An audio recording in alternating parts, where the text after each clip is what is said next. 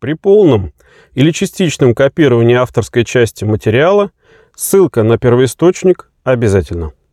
Авторская часть может в какой-то степени не совпадать с некоторыми общепринятыми представлениями, что не исключает эффективности ее применения.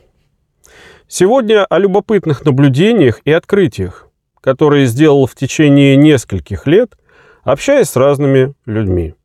Я задавал им вопросы на общеизвестные темы, и большинству было сложно сходу ответить, что такое счастье, судьба, жизнь, личность, дружба и другие им подобные.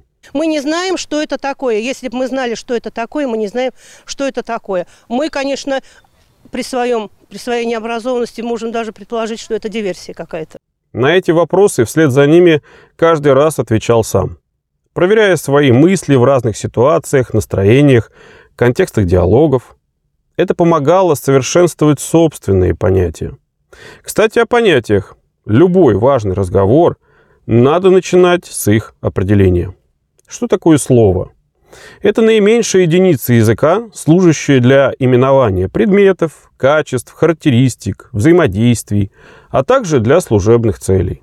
По сути, это определенный набор звуков или соответствующих им, им символов. Использование слов – это работа второй сигнальной системы человека по теории академика Павлова. У каждого слова есть значение и смыслы – Послушаем об этом фрагмент лекции профессора кафедры психологии МГУ. Завершил ребенок свое понятийное развитие. Например, освоил понятие. Что нужно сказать о слове? Это значение слова. Есть понятие, это разумеется. Но можно сказать еще и другое. Теперь имеет смысл различать значение и смысл слова. Когда значения общественные, то они слиты со смыслами. А когда они индивидуальны, то значение и смысл различаются. Но главное главное, что за смыслом стоят мотивы. Смысл – это осознание отношения мотива к цели. А, скажем, значение сегодня можно сказать, это не просто смысл, связанный с мотивом, а значение – это понятие, это то, что связано с познанием. Значение всегда имеет контекст. Значение ограничено совокупностью контекста. Иными словами, бывают многозначные слова. Откроем толковый словарь и скажем «замок» или «ключ», у нас будут замок или замок, а уж слово ключ, по-моему, имеет массу значений и прямых, и переносных. А вот в отличие от значений, смысл слова, в принципе, это его бесконечный контекст. Почему слова, например, живут в языке? А потому, что люди постоянно извлекают новые смыслы этих слов. Смысл – это совокупность всех психических, в скобках, сознательных представлений, состояний, событий, связанных с ним, то есть связанных со словом, вся совокупность. Идея состоит в том, что эта совокупность не исчерпана. И тогда мы делаем простейший вывод. Значение ограничено каким-то числом контекстов, их перечисляет толковый словарь. А смысл слова, раз слово еще живет в языке, смысл слова, значит, имеет какие-то резервы. И тогда очевиден вывод, смыслы доминируют над значениями. Понять смысл слова – это понять реальность. Это так же бесконечно, как понимание реальности. Все понятно? Ничего не понимаю. Ну ладно, тогда поясню по-своему. Значение слова – это установленная в языке или используемая людьми связь его символьного или звукового содержания с образами в памяти людей. А смысл слова – это фактическое применение значения. Помещение значений в разные контексты позволяет формировать смыслы. Теперь понятно? Ничего не понимаю. Ну хорошо. Чтобы лучше понимать реальность, надо знать как можно больше слов, их значений, уметь их применять во всевозможных контекстах, формируя смыслы не только во взаимодействии с людьми, но и в самом себе. В Америке некоторое время назад была организация под названием Nexium – она предлагала курсы личностного роста, в которых были групповые занятия с названием «Исследование смысла». Кит разработал модель рационального запроса. И эту модель мы используем в нашей программе. Мы считаем рациональный запрос технологией, Эта техника приводила ко вполне измеримым результатам. Чтобы вы поняли, как создатель гордился этой техникой, скажу, что он ее запатентовал в категории «искусственный интеллект». Нам не говорили про мистические верования, не звали выйти на Луну или вглядываться в кристалл. Все выглядело научно, и я решил, да, мне это нужно. У них была специальная методика, по которой людям помогали бороться с их фобиями. И М — исследование смыслов. Уникальная техника, которая помогала людям понять, какие реальные события привели к появлению страхов. Исследование смыслов. Убеждения, которые появились у нас в раннем детстве, остаются с нами. И знаете, что это значит? Что на определенном уровне нашим миром правят дети 6, 7, 8 лет. Наши программы помогают участникам переоценивать те выводы, к которым они пришли в ранние годы. Нэнси говорит, кто что хочет проработать. Что у тебя? И я говорю, у меня бывают панические атаки на автострадах. И она мне, отлично, проработаем. Я выхожу вперед, и мы садимся друг напротив друга. Это называется демонстрация ИМ. Какая у тебя первая мысль? Сосредоточимся на ней и сможем высвободить ассоциации. Вспомни, когда это чувство появилось в последний раз. Что тебя в нем пугало? Она сказала, что во время работы наступит момент, когда мы доберемся до некой иррациональной части мозга, и я почувствую себя странно. И да, все так и было. Я даже перестал понимать, что она говорит. Казалось, она будто бормочет на незнакомом языке. Но я помню, как внезапно все звуки начали постепенно затихать, и я такой, что произошло? Что это? А она мне... Не волнуйся, все хорошо, это наука. В следующий раз в проблемной ситуации прислушайся к ощущениям, и потом расскажи все мне. Я вернулся в Лос-Анджелес, ехал по автостраде и, к удивлению своему, осознал, что стою себе в пробке и ничего не чувствую. Помню, как я думал, стоп, стоп, стоп. Помню, что помнил, что вроде должен паниковать. Пытался вспомнить само ощущение, саму панику, но уже не мог. И подумал, ух ты, Потом я задал Нэнси вопрос. А когда паника вернется? А она мне, о чем это ты? С чего ей вдруг возвращаться? Разница между устранением расщеплений и другими техниками в том, что проблемы уходят навсегда. Восстановив реальность, вы уже не помните, как было раньше. Это навсегда меняет качество вашей жизни. И поначалу все шло замечательно. Но потом людей начали вовлекать в порочную деятельность. В итоге власти признали все это сектой. Организатору дали пожизненное заключение, а организацию ликвидировали. Кому интересно, можете посмотреть об этом в документальном фильме «Клятва», фрагмент из которого только что видели. В чем же волшебство исследования смыслов и почему оно эффективно? Осмысление понятий – это процесс формирования новых для себя контекстов значения слова, что позволяет видеть его с разных сторон и делает в своем мышлении его более объективным, а значит, получать возможность жонглировать контекстами и формировать из них новые смыслы, помещая в них кого угодно, включая себя самого. Это дает преимущество во взаимодействии с окружающими, а значит, увеличивает потенциал влияния и управления ими. Применительно к себе так можно развивать осознанность, критическое мышление, ментальную и эмоциональную определенность, снижать количество и степень внутренних конфликтов, наконец. То есть в Nexium применяли смену модели мышления людей, помогая им решая их внутренние проблемы, ну а уж после вовлекали их в порочную деятельность. И сейчас не нужны оценки, насколько это плохо, важно понять, как это работает. Углубление знаний о чем угодно полезно. Это меняет представление в нужную сторону, а групповой процесс усиливает эффект и дает ощущение взаимной сопричастности. А теперь вернусь к наблюдениям и выводом по общению с людьми. Первый. Все используют в своей речи базовые понятия, такие как жизнь, судьба, счастье, дружба, но уверенность в понимании смысла этих слов практически всегда оказывалась обманчивой. Дело в том, что их понятия были созданы обществом, когда они сами были еще детьми и еще не умели анализировать, размышлять, когда учились лишь бессознательно копировать поведение и действия окружающих. Кто помнит про двух обезьян из моего прошлого материала, тот поймет разницу между осознанием действия и только его копированием. Но зато есть иллюзия, что другие люди их понимают, хотя на самом деле у них точно такая же неопределенность в понятиях. Это напоминает мой разговор с водителем такси в Дубае. Он был индус. Английский у него так себе, у меня вообще никакой. Мы вроде о чем-то всю дорогу разговаривали, но по факту получается каждый о своем. Второе.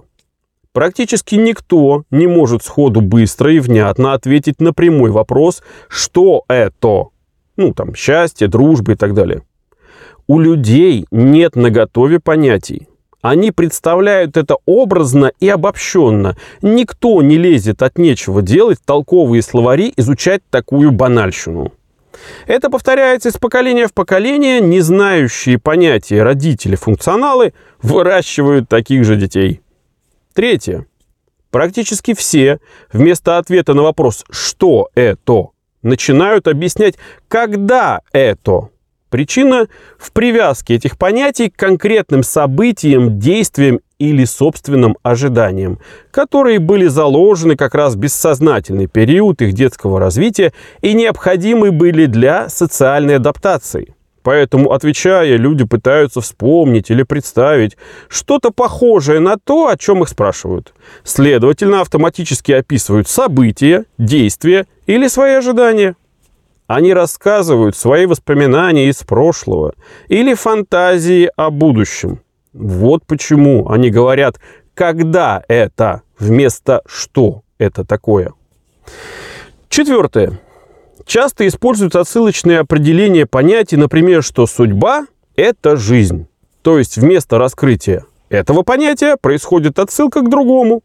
Хорошо, допустим, а жизнь тогда что такое? И снова поиск отсылки, либо тупик диалога. Замкнутый круг, где одно похоже на другое и непонятно каждое. Пятое. Некоторые отвечают, что это философский вопрос – и не хотят продолжать. Говорят, что это скучно, душно и неинтересно. Ну, если человеку неинтересно то, что его отличает от животных, то я это, конечно, принимаю, но статистику веду. Шестое. Часто слышу ответ, что это каждый понимает по-своему.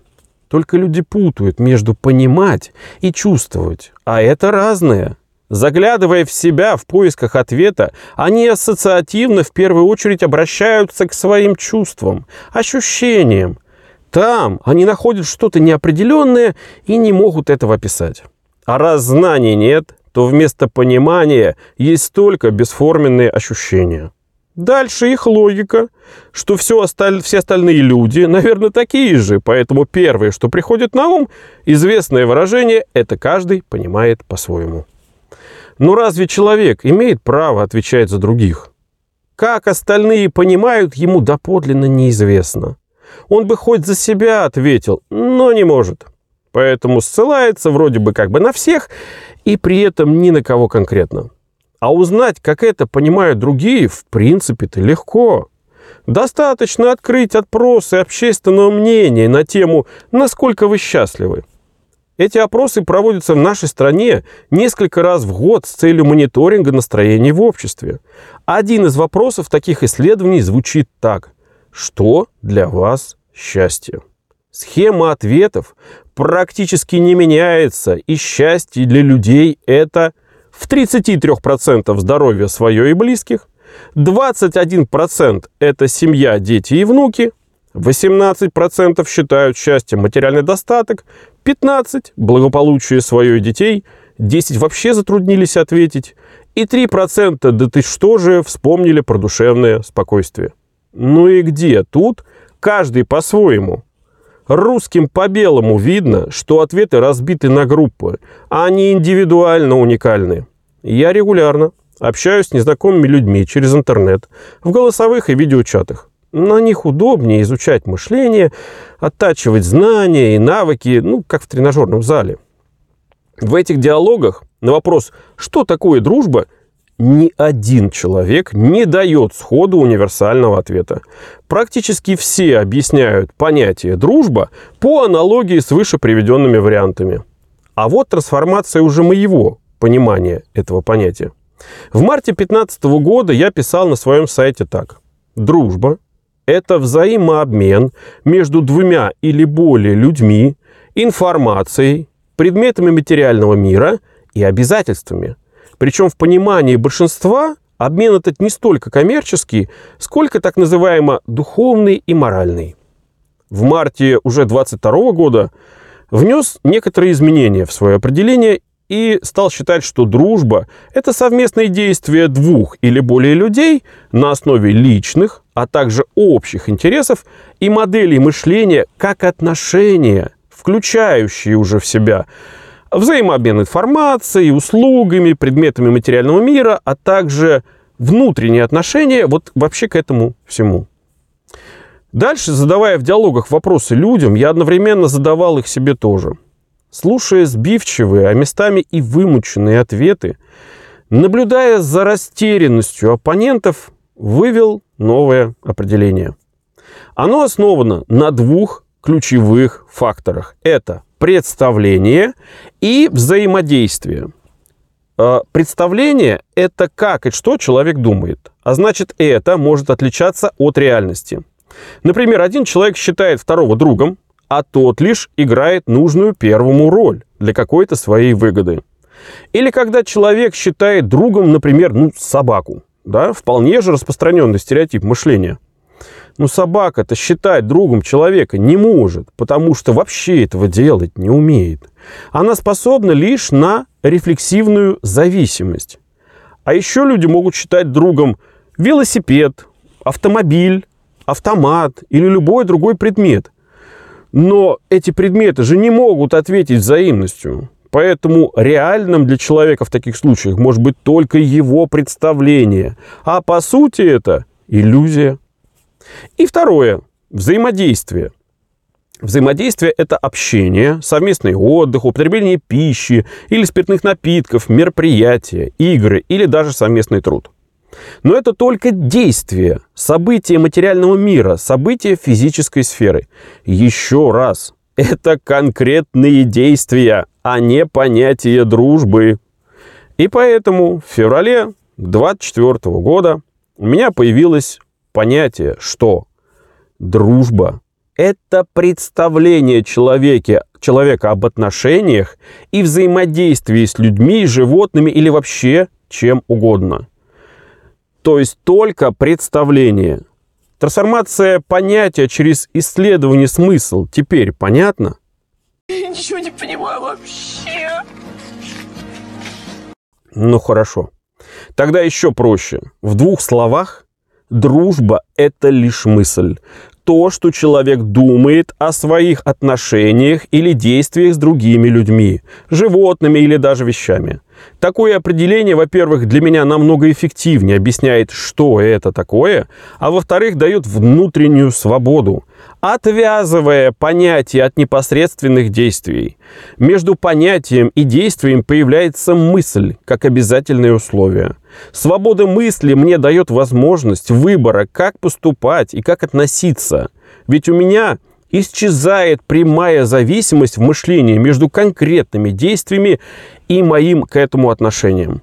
А в общении с испытуемыми при необходимости ломает оппонента, сбивает его с толку, ставит под сомнение представление его об отношениях с людьми, а самое главное – его отношение к друзьям. Если продолжать играть смыслами, то можно вывернуть его мышление наизнанку, по аналогии с Нексием. Интересно наблюдать, как на твоих глазах человек логически приводится к пониманию, что друзей-то у него, оказывается, и нет. Эксперименты со случайными собеседниками из интернета удобны. Ведь большая часть не понимает, что они используются в качестве подопытных. Оскорбительных или унизительных слов они не слышат. И веду я себя максимально уважительно. дипломатично и без эмоций. А то, что они сами с азартом бросаются в дискуссию, ну, это их выбор, их желание. Поэтому никаких моральных норм мной не нарушается. Теперь пора подвести итоги. Исследование смыслов необходимо для развития сознательности. А это главное условие для второго рождения личности. Профессор из МГУ не зря говорил, что смыслы помогают понимать реальность. А кто это делает эффективнее, тот имеет преимущество перед другими. Организация Nexium доказала эффективность исследования смыслов как мощнейшего инструмента влияния на мышление, избавляя людей от фобий, заблуждений и даже некоторых заболеваний. Об этом даже есть факты. Мои истории, рассказанные поверхностно, являются примерами мысленных трансформаций. Но изучить изложенный материал даже несколько раз будет недостаточно. Поэтому приглашаю желающих в личный диалог – для разбора и создания концепций для вашего личного применения. А чтобы это все не казалось голословным, расскажу один из практических приемов применения исследования смысла. Но предупреждаю, что моралистам это может не понравиться. Приготовьтесь, наберите воздуха в грудь, не дышите даже. Шутка. Итак, скажите себе, что дружбы вообще не существует. Есть только ваша мысль о ней, и мысль – это иллюзия. Причины разобрал выше. Кто хозяин этой мысли? Ну, вы, значит, имеете право думать не только это, но вообще все, что угодно. Вот и представьте на минуту, что не существует никакой дружбы. Сотрите свои представления, посмотрев на них со стороны. А что тогда есть? Взаимодействие с людьми – это да. Но это, во-первых, только действия, а во-вторых, связанные с ними события, и в-третьих, ваше отношение к этому. Нравится или не нравится, хорошо или плохо, правильно или неправильно. И если очень хочется, то можете это все назвать любым словом. Но вы никогда не можете знать достоверно, что про это все думают ваши друзья. Это как квантовая механика, как код Шрёдингера. Это неопределенность. Попробуйте перестать считать людей друзьями. Перестать формировать этим свои ожидания от них, надежды и тем более требования. Обращайте внимание на их личные, личностные качества, черты характера, индивидуальные особенности. Ненавязчиво получайте информацию об их семье, традициях, ценностях, принципах, верованиях, правилах жизни, потребностях, желаниях и, конечно же, возможностях. И вместо создания у себя иллюзий делайте конкретные действия, чтобы формировать в этих людях отношение уже к вам как к другу, основываясь на их представлениях о дружбе. Делайте разумные, интеллектуальные, моральные и даже материальные инвестиции с оглядкой на потенциальные риски их потери, но с целью получения выгоды для себя любого рода. А тому, кто сочтет это абсурдом, я напомню, что дружить надо уметь. Тем более с людьми, которые считают дружбой именно конкретные действия. А таких, как видно из запросов, практически большинство. У них жесткая связь в мышлении между действиями и понятиями. У них нет свободы мысли, да она им и не нужна а тому, кто умеет мыслить, и невыгодно, чтобы окружение было таким же свободным, как он. Наоборот, пусть лучше окружающие зависят от него, пусть считают его своим другом, лишь бы это устраивало их самих. Идеалистические фантазии следует заменить процессом отбора людей по своим интересам для отношений и создания оптимальной дистанции. Вот для чего нужны знания, навыки и опыт, но получить их можно только самостоятельно и через свое мышление. А оно питается смыслами, которые как раз для этого и надо исследовать. Когда у вас много смыслов, когда вы постоянно находите или умеете создавать свои, то вы лучше защищены от чужого лицемерия и своих разочарований. А если защищен, то значит вооружен. Даже маленький шаг в этом даст преимущество над теми, кто бессознательно дрейфует по жизни. Я прекрасно владею игрой контекстами и могу рассказать, как находить или создавать то или иной необходимый смысл и превращать его в практический инструмент. А как уж им пользоваться, ну, дело каждого. Кого заинтересовало, обращайтесь. Вы уже думаете об этом деле? У меня оно не выходит из головы. Какие ваши соображения?